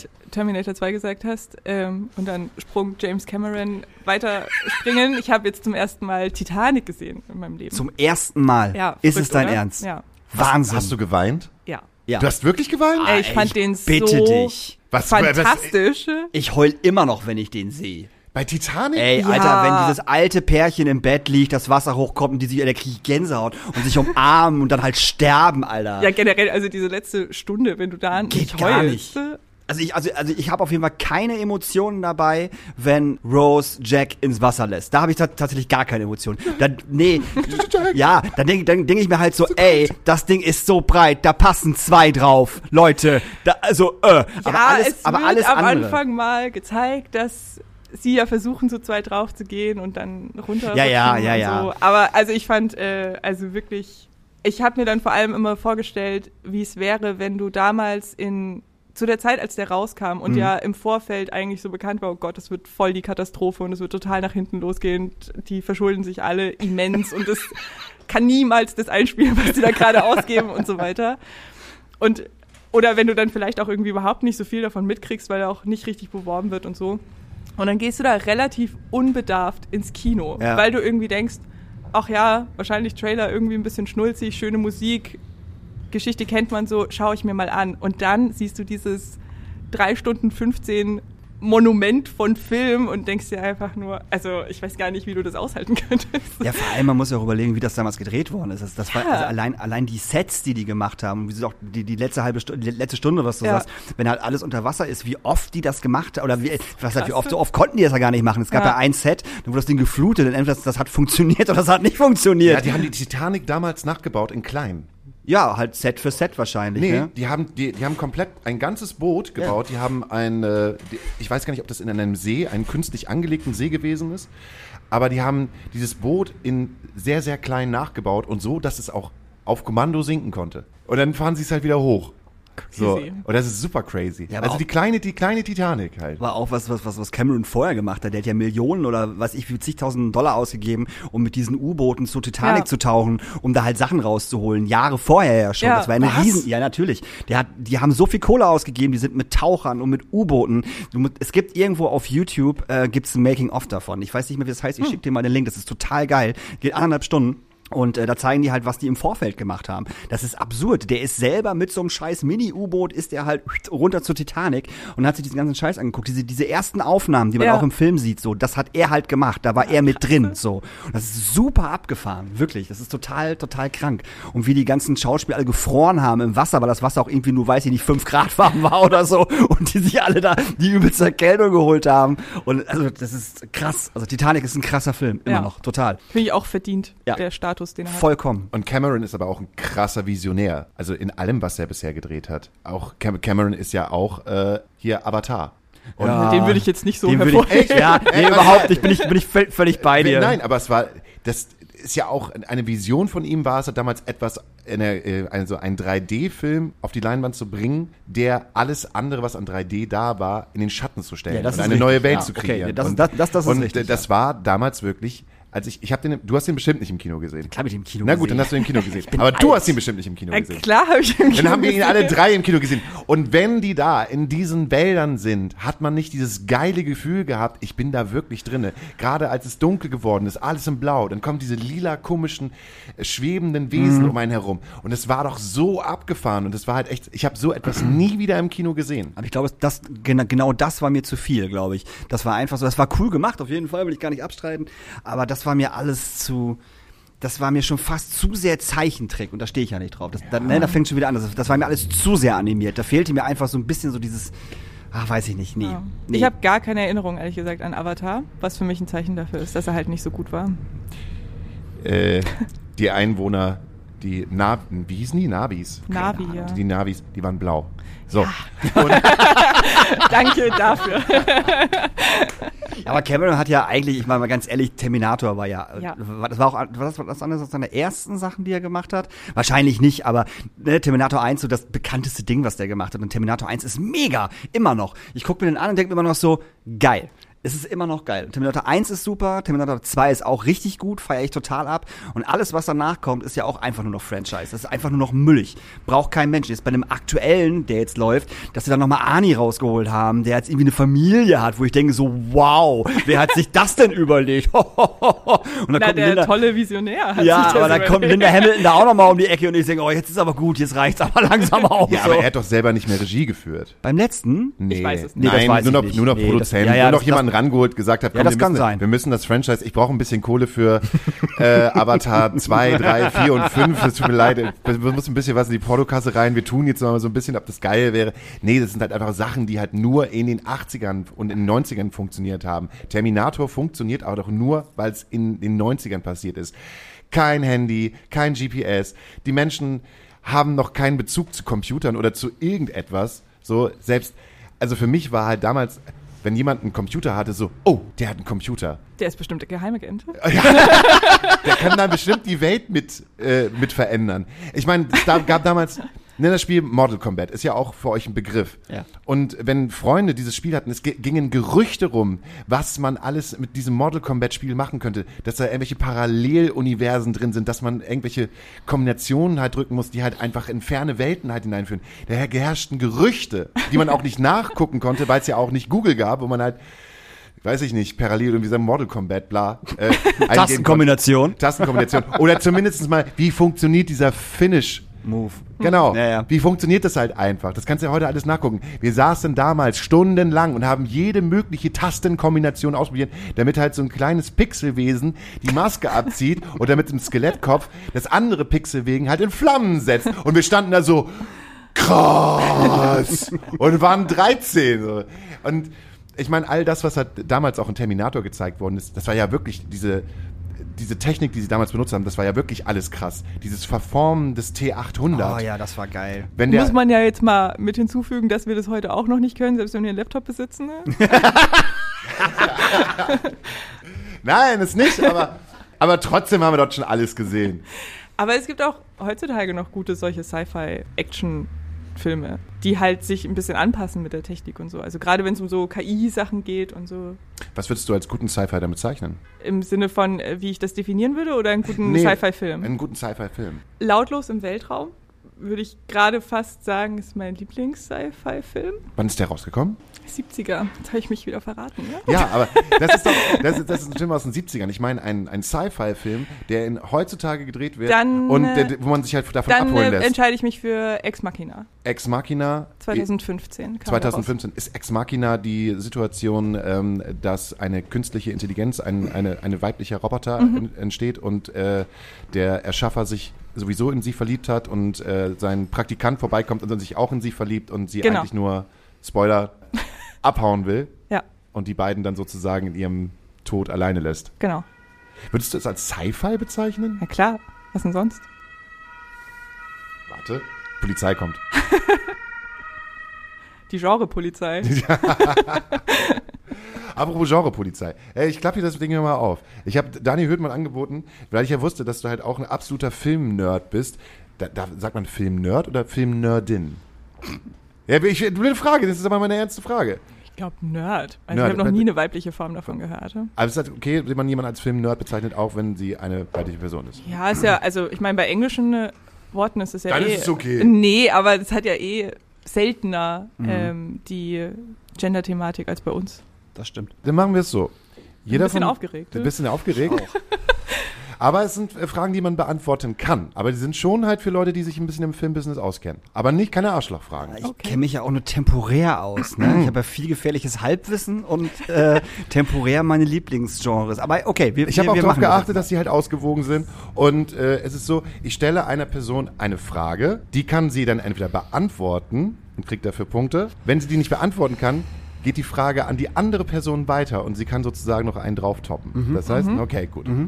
Das heißt, man kriegt dann zwei Punkte, wenn man die andere Frage. Nee, das heißt sozusagen, wenn ich dir jetzt eine Frage stelle Ja. und du kannst sie nicht beantworten, dann gebe ich sie an Daniel Höhtmann weiter. Und er kriegt dann einen Der Punkt. kriegt dann einen Punkt Okay. und kriegt Okay. dann aber sofort die nächste andere Frage dann auch sofort gesetzt. Okay. Also I see. erste Frage geht an dich, Christina. Nenne alle Mitglieder der Gemeinschaft des Ringes mit Namen. Mit Namen. Mit Namen. Die Gemeinschaft des Rings. Alle Mitglieder des Gemeinschaft des Rings. Mit Die einzelnen. Ja, die Einzelnen. Was denn? Also die Gefährten meinst du? die Gefährten. Okay. Aber du meinst, äh, Ach so, oh Gott. Wow, okay. Jetzt war ich gerade. Ja. Ich habe gedacht, ich soll wenn- jetzt alle Zwergenkönige von damals nennen. das wäre so geil. Das wäre echt so, keine Arschlochfragen. Aber Ja. Nenne bitte alle Zwergenkönige, danke. Es wäre richtig krass gewesen, wenn du es auch könntest. das wäre wirklich krass gewesen. ne? Aber, du- aber du meinst die Filmnamen, ne? Nicht die... Ui, Ja, ui, die okay. Filmnamen. Ja, okay, okay. Also, die Gefährten. Oh, jetzt darf ich mich nicht verraten. Also, Boromir, Aragorn, Legolas, Gimli, Gandalf. Zählen die vier da jetzt dazu? Es gibt, äh, bis jetzt hast du fünf richtige. Ja, genau. Und es sind neun. Und es sind neun. Sind neun? Ja. Und zählen die. Ach so, die vier Hobbits fehlen. Ja, okay. Frodo, Sam, Pippin und Merry. Dadadadam. Right. Krass. Eins hätte- zu null. Krass. Äh, Hättest du nicht gewusst? Äh, ich hätte ähm, Frodo, Sam, Pippin und die andere war? Merry. Den hätte ich nicht gewusst. Da Das hätte ist- ich ewig, ewig überlegen Das müssen. wäre jetzt wirklich peinlich, weil ich habe echt vor zwei Wochen die ganze Trilogie durchgeschaut. Also, Hast du das Glück gehabt, dass du das damals im, Ki äh, im Kino gucken nein. konntest? Ich war da noch, ich war da zu jung. Ja, ich habe die, ich hab die alle, alle Der alle erste Kino gesehen. Film, den ich gesehen habe, der ab 12 war, war Spider-Man 3 damals. Mhm. Und ähm, Das tut mir leid. nee, Ach, ich das habe eine sehr emotionale Bindung zu Spider-Man. Ich Drei. Alles geil. Alle. Team Christina. Tobey Maguire macht, macht wieder den Spider-Man, hast du es gelesen? Nee. Ja, Was macht er? der macht wieder den Spider-Man. Nein. Ja, Was? ja. Wie? Ja, ja es, Äh, es, im- gibt, es im- gibt wieder anscheinend einen Spider-Man mit Tobey Maguire. Im Spider-Verse oder was? Im, Multi in, Im Multiverse? Wo, weiß ich nicht, es gibt einen Spider-Film mit Tobey Maguire. Nächste Frage. Okay. Temporäres, gefährliches Halbwissen. genau. So. Daniel Hüttmann, Mhm. nenne die drei erfolgreichsten Filme der Oscar-Geschichte. Drei Filme teilen sich die Pole Position. Alter, das Ding ist, Oscars interessieren mich null. Da bin ich wirklich völlig raus. Kr total krass. Äh, aber ja, ich vers... Boah. Alter. Nicht nominiert, sondern die halt die Oscars wirklich auch gewonnen Also haben. für bester Film. Für alles. Bester Film, beste Kamera. Also die, die am meisten Oscars Genau. die am meisten die Oscar... Oscars Okay, die haben... haben. Boah. Die ist eigentlich gar nicht so schwer. Schind, Schindlers Liste. Nein. Oh. Das wären ja sozusagen drei. Also ich, Titanic auf jeden Fall, definitiv. Right? Okay. Ähm, Lawrence von Arabien. Gab's da schon Oscars? Ja. Ja. Lawrence von Arabien. Ben Hur. Noch ein älterer, neuerer ne? Film. Habe ich gerade eben bei der jungen Dame auch nicht Ah, gemacht. ja, ich, bin- ich habe eh schon verloren. Nee, weiß ich nicht. Kann ich, bin ich echt raus. Wirst dich gleich ärgern. Darf ich sagen? Ich glaube, ich weiß es. Ja, sag mal. Rückkehr des Königs. ne? Herr der Ringe. Ja, genau. Ernsthaft? Ja, Herr der Ringe 3. Herr ja. der Ringe 3. Also, also Titanic, Ben Hur und Herr der Ringe. Ja. Ja. Krass. Diesen Punkt hast du dir erarbeitet. Du könntest noch einen Punkt erringen, wenn du sagst, mit wie vielen Oscars wurden sie ausgezeichnet? Also Herr der Ringe 3 mit 11. Ja, richtig. Ah, Gut. Traurig. So. traurig. Ja, dass ich das nicht wusste, Mann. Ach so. Aber ich bin, bei, bei Oscars bin ich echt raus. Also wirklich, das ist halt so. Gut, dann bleiben wir bei Oscars. wie viele Oscars, äh, wie viele Oscar-Nominierungen hat Tom Cruise und für welche Filme? Nominierung, Ja, also gewonnen hat er keinen. richtig. Das weiß ich. Aber das ist nicht die Frage. nee, nee, ich weiß, aber das wollte ich, ich wollte einfach mal ein bisschen klugscheißern, gewonnen hat er keinen. Ja. ähm, Und, und ich sag dir, jeden Film kennst du. ja, natürlich kenne ich jeden Film wahrscheinlich. Also auf jeden Fall, ähm, Adam Angst wollte ich gerade sagen. Adam Angst. Was? oh Mann, äh, Forrest Gump. What? Tom Cruise. Ach, Tom Cruise. Ich Ja. hab Tom Hanks verstanden. Nein, Tom Ach Cruise. so, okay.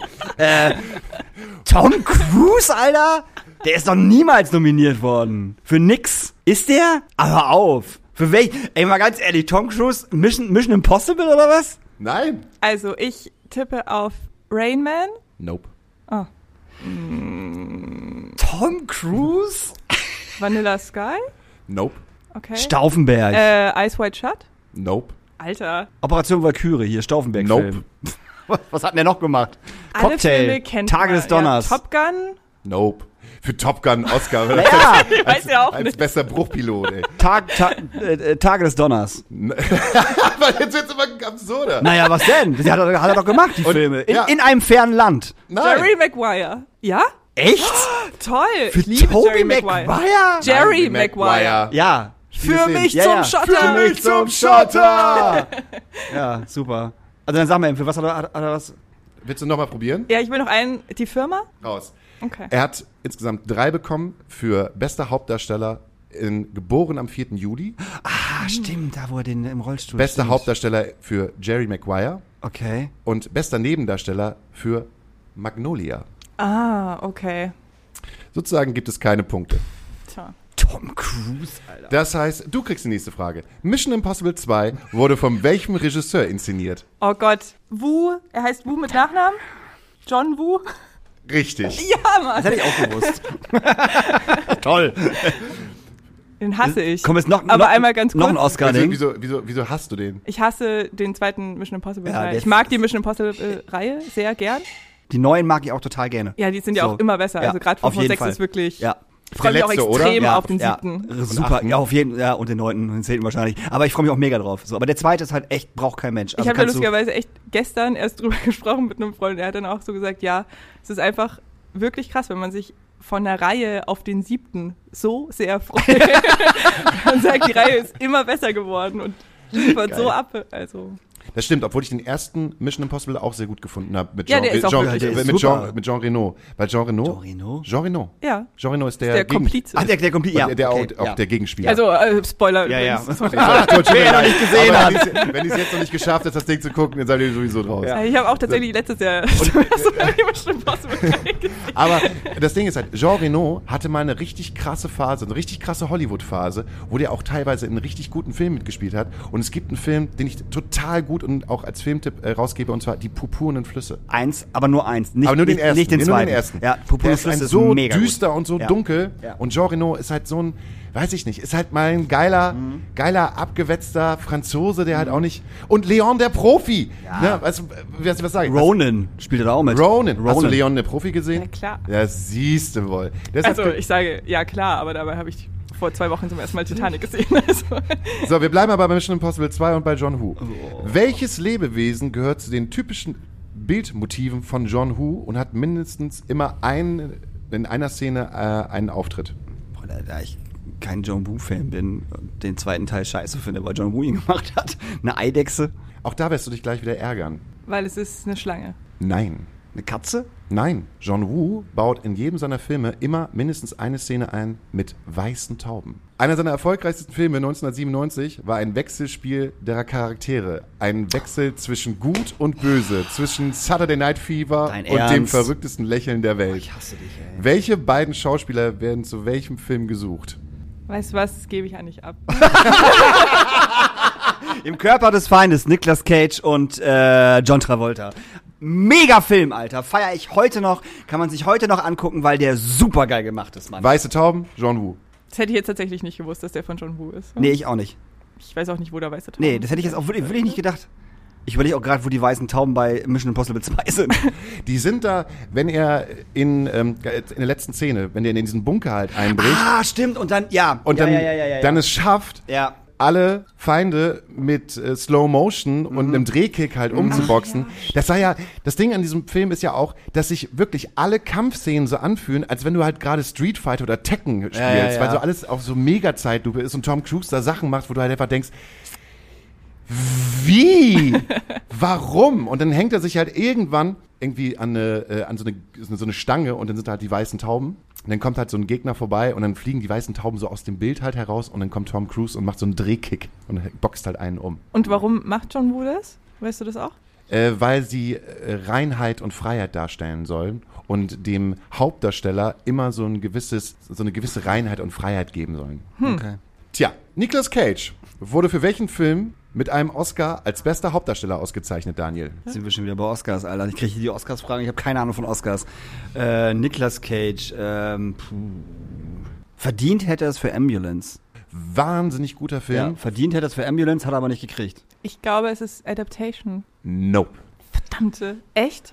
Einer seiner ersten Filme, und zwar Leaving Las Vegas, Oh, stimmt. wo er einen Alkoholkranken Ja. spielt, der äh, ein Wochenende mit einer ähm, Prostituierten verbringt, um sich halt tot zu saufen. Ja. Wie heißt die Oscar-Rekordhalterin? Meryl Streep. Nein. Also die die meisten Oscars bekommen hat. Ja, muss man auch so sagen, ne? Äh, Nicht nur als weibliche Darstellerin, auch kein, kein Mann hat so viele Oscars wie sie. Wow. Äh, Und das ist nicht Meryl Streep. Nein. Krass. krass. Die muss ja schon älter sein. Mhm. Sophia Loren? Ich löse auf. Ja. Catherine Hepburn. Oh, okay. Oh, okay. Ja. Die hat vier Oscars. Ich gebe jemandem einen Sonderpunkt, äh, wenn er mindestens äh, einen Film sagt, der sozusagen mit Oscar Oscar, prämiert worden ist. Ist es, ist es die offensichtliche Antwort oder ist es Keine Ahnung. äh, Frühstück bei Tiffany's? Hätte ich jetzt auch gesagt. Oder Tiffany? Das ist, ist Nope. so der Film. ist es Funny Face? Nope. Ah, okay. Wow, Gut, okay. das war's jetzt schon. ja. Das sind vier Filme, die auch ich nicht kenne und Okay. wo ich halt weiß, dass Dani sie auch nicht kennt. Ja. Es ist Morgenrot des Ruhms. Kenn ich nicht. Rate mal, wer zum Essen kommt. Kenn Ah. ich, kenn ich, kenn ich. Der Löwe im Winter Nee. Und am Goldenen See. Nee. Ich kenne auch nur Rate mal, wer zum Ja. Essen kommt. Meryl Streep hat nur drei Oscars. Okay. Aber es ist auch krass, dass vier die höchste Zahl ist, die je Ja. irgendjemand gewonnen Ja. hat. Das hätte ich irgendwie nicht gedacht. Krass. So, dann geht die Frage jetzt an dich. Welcher Regisseur erhielt überraschenderweise erst 2007 seinen ersten Oscar? Es ist so geil. Stopp, stopp, stopp, stopp. Jetzt nicht, nicht mehr erstmal drüber aufregen, sondern ich, hab- ich, ich, Ja, ich ja. denke mir ja auch Ja, Sachen ja, dabei. ja. Ja, ja. So, nochmal. Welcher Regisseur erhielt überraschenderweise erst 2000, 2007 seinen ersten Oscar, trotz Filme wie Taxi Driver oder Godfellas? Name des Regisseurs und mit welchem Film? Sag mal, wie einfach willst du das noch machen? Äh, ja, Martin Scorsese auf jeden Fall. Aber der Film, der hat für Godfellas nichts bekommen? Also für was hat er, für was hat er nichts bekommen? Für Godfellas und für? Taxi Driver. Für Taxi Driver. Ja, dann Pate. Nee, das war gar 2007? nicht. 2007? 2007, nee. War das ähm, Du bist dran. Departed? Es war Departed. Ja, Mann. Ist ja auch der beste Scorsese-Film. Aber wer hat der Pate gemacht? Das war der raus Scorsese. Ähm, Ach, Francis Ford Coppola hat doch Francis äh, Ford Coppola. gemacht. Francis Ford Coppola. Ja, Mhm. ich habe nämlich gerade gedacht, Mhm. das war nicht Scorsese. Ja. Aber ja, ich finde Departed ist der beste Scorsese-Film. Aber ich bin auch sehr, ich finde dieses ganze Irische halt so unfassbar geil. Und weil der Soundtrack halt auch noch mit äh, Dropkick äh, Murphys. Dropkick Murphys Dropkick ist. Murphys. Ja. Ich finde Departed auch gut, aber mir geht Matt Damon halt tierisch auf den Sack. Ich bin halt kein Matt Damon-Fan, Oh, muss ich ganz ehrlich sagen. Also ich mag Born-Verschwörung, finde ich, also Born-Identität, wie auch immer, mag ich, aber äh, in dem Film nervt er mich halt. Bei Scorsese bin ich halt, also Godfellas und danach äh, Casino. Auf jeden Fall die besten Hm. Filme für mich, definitiv. Auch weil sie beide halt so in diese Mafia-Richtung gehen, was ich total geil finde. Ich bin halt wirklich irgendwie, also El Pacino und Mhm. ähm, Robert, Robert De De Niro sind nicht, ist nicht meins. Echt nicht? Nee. Warum nicht? Oh, ich liebe die beiden. Ich weiß es nicht warum. Also wenn dann eher noch El Pacino, aber hauptsächlich, weil er bei Ocean's 13 mit dabei ist und ich ihn da halt super gerne mag. Ähm, aber irgendwie sind die, das sind nicht meine Schauspieler. Also ich habe jetzt auch zum ersten Mal Heat zum Beispiel gesehen. ja. Und, Und den fandest du nicht gut? Nein, sondern den Film mit Tom Cruise von Michael Mann, Collateral, fand ich viel besser. Echt? Ja, Boah, aber also Collateral Heat- mag ich richtig, richtig Aber hier gern. hat doch alleine auch, auch, auch, also die, allein die Schauspieler, die da mitspielen, ist ja der Hammer. Mit Val Kilmer und, und bla, bla, ist ja der Wahnsinn. Ja, aber Und alleine auch diese Action-Szene. Es gibt Eine kein- Stunde 15 es am gibt Ende. Halt, es gibt halt keine so krasse Action-Szene wie diesen Bankraub. Ja. Ne, niemals wurde so viel Schnellfeuergewehr in der Stadt aufgenommen wie dieser Bankraub. Nirgendwo, äh, auch wenn ich das, ich habe glaube ich Heat bestimmt sechs oder sieben Mal gesehen. Ja. Teilweise benutze ich halt auch Sprüche, wenn so dieses äh, du darfst meine Frau ficken, aber nicht mit meinem Fernsehen Ja. äh, deine Shows gucken oder so. Okay, das habe ich Okay, jetzt, das war jetzt nicht das so habe ich jetzt nicht bei einem. Tinder-Date oder sowas gesagt, aber es gibt halt so unfassbar gute Zitate oder äh, dieser, dieser geile 10 Minuten Dialog zwischen Al Pacino und Robert De Niro Im die sich- Café. Im Café, Mhm. die sich da das erste Mal treffen und wo man denkt so, die könnten doch eigentlich cool und Freunde miteinander sein. und alles ist geil. Und dann ändert sich das halt so, indem so, ey, wenn du nur einen Polizisten halt abknallst, dann, Digga, mach ich dich fertig. Aber ich kann verstehen, warum man, warum man Robert De Niro nicht mag, weil ich finde, dass Robert De Niro immer, egal was er spielt, finde ich, immer was Negatives hat. Er hat immer so einen negativen Hm. Gesichtsausdruck. Also er kommt nie freundlich rüber, finde ich. Also egal was er spielt, Ja. er kommt nie freundlich rüber. So, das, äh, das, also ich kann schon verstehen. Weil ich jetzt nicht, also ich würde jetzt nicht sagen, dass ich darauf meine, Ja, ja, ja, Äh, ja klar.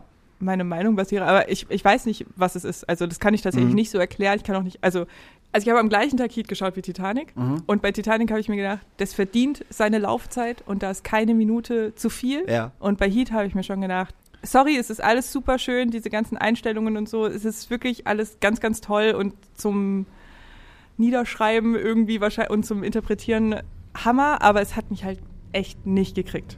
Hast du Cup der Angst gesehen mit Nee. Robert De Niro? Schau dir den mal an. Ist großartig. Da spielt De Niro äh, einen Ich Psychopathen. kenne nur die Simpsons-Folge, Kampf Ja. der Angst. Stimmt, stimmt, mit Tingeltange Bob Ja, und Bart, ja. Die Bart, die. Nein, da steht die Bart, die. In diesem Gericht, das ist halt einfach so geil. Das ist so bescheuert. Wirklich, das ist einfach so durch. Aber Ja, und wo sie dann Angst- den neuen äh, Namen bekommen, also Mr. Thompson. Ja. Ich glaub, er redet mit ihnen. Aber Cup der Angst, großartiger Film, auch uralt, auch 90er Ja. auf jeden Fall. Und, Uralt. Äh, ja, komm, ne? äh, großartiger Film, definitiv. Mit Nick Nolte, glaube ich, als, Ah, okay. äh, als, als, als auch als, als Hauptdarsteller, als Vater im Endeffekt. Und De Niro als äh, durchgeknallten Psychomenschen. Habt ihr das Gefühl, dass diese Art von Filme, die irgendwann so, würde ich mal sagen, es gibt so ein gewisses Zeitalter, so, keine Ahnung, goldene 70er, goldene 80er, goldene 90er, goldene 2000er, immer so eine Form von Film. Jetzt hast du ausgerechnet das beste Filmjahrzehnt ausgelassen, ne? Was? Die 90er. Die 90er, habe ich doch Ja. gesagt. Ach so, Goldene Ach so, ich Okay. habe 70er, 80er, 2000er verstanden. 90er Okay. halt auch. Ja. Ähm, es gibt ja so unfassbar gute Filme aus der Zeit und manchmal habe ich das Gefühl, ich, ich, ich habe das Gefühl, dass das in den letzten zehn Jahren, in, weiß ich nicht, alles nur noch aus MCU und Franchises besteht und ich selten halt äh, so etwas zurückbekomme wie Goodfellas oder wie Sieben oder wo man Also Gone Girl kam 2014 Ja, ich wollte gerade sagen, Gone Girl würde ich auf jeden Fall noch mit, also. Ja, Also das ist mein Film der 10er, 2010er Jahre. ist es wirklich? mega. Ja, also insgesamt einer meiner absoluten Lieblingsfilme und Ist äh, auch. dementsprechend auch der Wo- beste Film aus diesem Jahrzehnte. Für dich? Ja, aber würde Gone ich, Girl. also würde ich in jeder Diskussionsrunde auf jeden Fall dafür antreten. Wieso kommst du denn auf Gone Girl? Der ist so out of everything für mich. Echt? Ja, Boah. also ich meine, der ist halt gut, aber ich finde zum Beispiel, ähm, wie heißt denn nochmal dieser bekackte Film, ähm, wo sie den Jungen äh, äh, kidnappen und es ist mit ich, äh, Hugh Jackman? Äh, Hugh, Hugh Jackman. Prisoner. Prisoners. Ja. Prisoners. Prisoners, ja. Prisoners. Ich finde Prisoners so viel stärker als Gone Girl. Nein. Also, okay. So, Ja, das ist schwierig. Also, ähm, ich finde, dass bei Gone Girl sehr viele Themen behandelt werden, die in den 2010er Jahren irgendwie an die Oberfläche gekommen sind. Also zum einen das ganze Feminismus-Thema, wo ja Gone Girl auch wirklich in alle Richtungen eigentlich argumentiert werden kann, welche Position das einnimmt, was die Frauenrolle da ist und so weiter und so fort. Also da habe ich auch schon alles drüber gelesen und bin mir auch immer wieder unsicher, was für mich auch ein Zeichen dafür ist, dass es einfach ein guter Film ist, weil ich jedes Mal aufs Neue irgendwie zum Nachdenken angeregt werde. Und eben auch, also dieses Rollenverständnis finde ich sehr, sehr stark in diesem Film und was da auch ein Thema ist, was einfach in dieser Zeit sehr hochgekommen ist, auch mit dem Internet, was auch bei Gone Girl eine sehr große Rolle spielt. Also dieses ganze Öffentlichkeitsding, wie präsentiert man sich, wie spielen die sozialen Medien mit rein, wie geht man damit um, wenn Sachen aus dem Internet überhaupt nicht mehr gelöscht werden können und so weiter. Das ähm, findet man irgendwie alles in diesem Film, zusätzlich dazu, dass es eine unfassbar krasse Geschichte hat. Der Twist, klar, man ist nicht immer wieder aufs Neue überrascht, also ich kannte auch vorher das Buch, ähm, aber ich kann mir den trotzdem immer wieder anschauen. Ich finde es immer wieder geil. Also Gone Girl ist wirklich so ein Film, wo ich sage, ich habe nie nicht Bock, Gone Girl zu schauen irgendwie. Und oft, wenn ich über gute Filme rede oder so, denke ich so, ach ja, und was ich mir auch mal wieder anschauen könnte, wäre Gone Girl. Ja, das stimmt. Gone Girl gucke ich auch. Also und ich finde alles an diesem Film absolut perfekt. Also David Fincher ist auch mein Lieblingsregisseur und ich finde diese Perfektion an Filme machen ist das ist wirklich da alles so gebündelt. Also von Stimmung, Farben, Einstellungen, die Musik von Trent Reznor, es ist unglaublich. Also Ich komme jetzt mal wieder zurück in die Realität aus dem Nerd Talk, ähm, um, um dann eine Frage zu stellen. Ich meine, jetzt bist du Regieassistenz. Hast du das Gefühl, dass es irgendwann zu dem Zeitpunkt kommen wird, dass du sagst, Assistenz reicht mir nicht mehr, ich möchte selber das Hütchen aufhaben und möchte selber etwas machen? Also das wäre natürlich ultra cool. Ich habe ja früher nie drüber nachgedacht, irgendwie beim Film zu arbeiten. Deswegen weiß ich jetzt nicht, ob man nach zwei Jahren schon so hochgreifen sollte. Jetzt auf einmal zu sagen, ja, ich werde übrigens Regisseurin. Also da sind, glaube ich, sehr viele Zwischenstufen noch zu nehmen. Und das, was mich zum Beispiel gerade sehr fasziniert oder wo ich auch wirklich sagen würde, das möchte ich unbedingt lernen, auch mit dem Hintergedanken, dass ich glaube, dass ich das ganz gut könnte ähm, und dass das ein realistisches Ziel ist. Nicht so wie, ich werde jetzt erfolgreiche Regisseurin, weil es ist jetzt nicht so super realistisch erstmal, ist Drehbücher schreiben und solche Geschichten ja sowohl erfinden als dann auch so niederzuschreiben, dass man da einen Film draus machen kann. Ähm, weil ich lese ja jetzt doch relativ viele Drehbücher und bei 99 Prozent denke ich mir, das kann ich bestimmt besser. Aber ich habe auch eine Frage. Deine drei, deine Top drei Filme.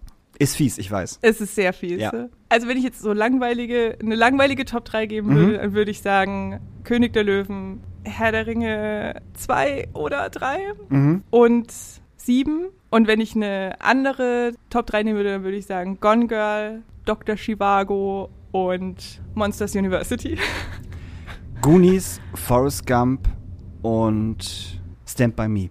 Oh. Jetzt nicht unbedingt in der Reihenfolge, aber auf jeden Fall irgendwie, also Ja. obwohl ich schon sagen würde, Stand By Me auf eins, auf jeden Fall. Ja, der Weil ist ich ganz riesen toll. Stand By Me der Fan ist bin. Also das ist toll. äh, Buch wie Film und äh, großartig gemacht. Und du? Top 3? Pokémon Patrol und Bob der Baumeister. Pokémon Po- Pokémon Patrol. Das wäre aber eine ziemlich gute Idee eigentlich. Wenn man sagt, man macht Pokémon Ein äh, Patrol. Crossover, ja. Ein Crossover, weil das wäre nämlich ziemlich erfolgreich, glaube ich, wenn man das auch wirklich in Angriff nimmt. Pokémon verbinden mit Paw Patrol. Wo ich auch Neues gedacht habe, äh, eine ziemlich geile Serienidee, also für, für so eine Spielshow, äh, wäre äh, Deutschland sucht den Dieter Bohlen. Sozusagen, dass, äh, dass man halt so ein so Wer ein, ist das größte Arschloch? wer, nee, ja, so, einen- so einen neuen Contest macht, wo halt der neue Dieter Bohlen gesucht wird. Und ich glaube, das würde funktionieren. Nee, auf keinen Fall. Und, das, und der, der Gewinn ist, du kriegst nicht nur eine eigene Show, sondern dir wird auch das Gesicht so operiert, dass du aussiehst wie Dieter Bohlen. Ja, das kannst du ja machen und Daniel und ich gucken uns der weiße Hai an. Genau. Eins bis fünf. Aber, aber ich habe du, du hast vorhin gesagt, dass du nicht so der Horrorfilm-Fan bist, ne? Ja. Hast du die, die, die, die, die neuen Franzosen, nenne ich es jetzt mal, gesehen? Martyrs, Frontiers, Ghostland Nein, und, und High Tension nicht. und sowas? Nee, ich habe meine Liebe zu John Carpenter entdeckt Okay. im Herbst. Ähm, das war's aber auch schon. Aber ge- ge- gebe ich dir einfach mal als Tipp mit, weil es nicht wirklich, es ist schon, es ist nicht, es ist nicht wirklich Horror, es ist eher so so so so Psychofick. ja, aber jeden das Fall. ist genauso wie Leute, die dir Ari Aster empfehlen und Ja. sagen, schau dir mal Hereditary an, weil es ist eigentlich gar kein Horrorfilm. Und dann guckst du dir das an und denkst so, Aber das euch ist- doch, aber ich das ist ein Horrorfilm. Ja, Das ist ein Horror- auf jeden Fall ist ein total. Horrorfilm. Ich hatte auch total Angst. Wer sagte, wer sagte, dass das kein Horrorfilm Alle. ist? Was? Mir ist es immer empfohlen worden mit, ist ja eigentlich ein Familiendrama. Ja, ich bitte dir, das ist auf jeden Fall ein Horrorfilm, definitiv. Danke. Aber dieses, dieses Franzosending ist tatsächlich eher so ein bisschen äh, äh, Kopfficke und sehr brutal auf jeden Fall. Boah, nee. Und nicht wirklich horrormäßig, Oh, sondern eher, raus. eher brutal. Das Nee, ist da bin ich raus. Da gucke ich mir lieber richtig Scheiß. stumpf brutal an. Gut, dann würde ich jetzt sagen, äh, wir holen jetzt alle unsere Handys raus, suchen uns den schönsten Song der Welt aus. Währenddessen sage ich nochmal, wir gehen äh, schön ins Kino und gucken uns The Sadness an. Oh ja, stimmt, The Sadness. Der, also er, wird ja beworben mit der brutalste Horror, äh, der, der, der brutalste Zombie-Film aller Zeiten. Aus Leider, Taiwan. Aus Taiwan. Leider sagen die, die äh, Kritiken alle was anderes. Aber er soll trotzdem sehr, sehr gut sein. Ich werde mir ihn auf jeden Fall reinziehen. Also ich auf jeden Fall nicht. Ja? großer Zombie-Fan, von daher. Hast du vielleicht einen Musikwunsch für unsere Playlist, die, die heißt Astra Colada? Also ich bin gerade sehr in äh, dabei, alte Favorites zu hören. Und wenn ich was nennen darf, was irgendwie Ami-Rap ist, völlig egal. Okay, dann möchte ich von Jedi Mind Tricks, weil es passt ja dann auch zum Filmthema heute, Uncommon Valor, a Vietnam Story. Und dann möchte ich noch gerne wissen, mit welchem Song hat dich dein Bruder zum Metal bekehrt? Äh, ich glaube mit Jump the Fuck Up von Soulfly. Sehr geiler Song. Dann wünsche ich mir von Miley Cyrus Heart of Glass What? live bitte. Die hat das gecovert. Ist Krass. großartig. Ist ein wahnsinnig geiles Cool. Cover. Also besser als das äh, vom Blondie, wie ich finde. Muss ich ganz ehrlich äh, zugestehen. Äh, und dann wünsche ich mir von Biffy Clyro von der neuen Platte, die nämlich raus ist. Und die ist wirklich großartig. Man braucht, man braucht zwei, drei Durchgänge tatsächlich, aber die ist sehr gut. Wünsche ich mir äh, Haru Urara. Gut. Und dann hören wir uns nächste Woche zur 99. Folge. Wir sagen dann, da, wir sagen ganz, ganz lieb, Dankeschön, Daniel, Dankeschön, Hauke. Dankeschön, Christina. dass du hier warst und mit uns halt ein bisschen über den Nerd Talk gesprochen hast. Danke Ne? euch. Und dann haben wir bald die 100. Folge, Hauke. Oh, aufregend. Aufregend, da haben wir einiges vor. Können wir, können wir schon mal verraten, dass wir einiges vorhaben, oder? Machen wir auf der 99. Dann sagen wir, was los ist. Genau. Ich sag nur, dass es aufregend wird. Und ich sag halt nur, viel Spaß mit der Organisation. Tschüss. Tschüss. Tschüss.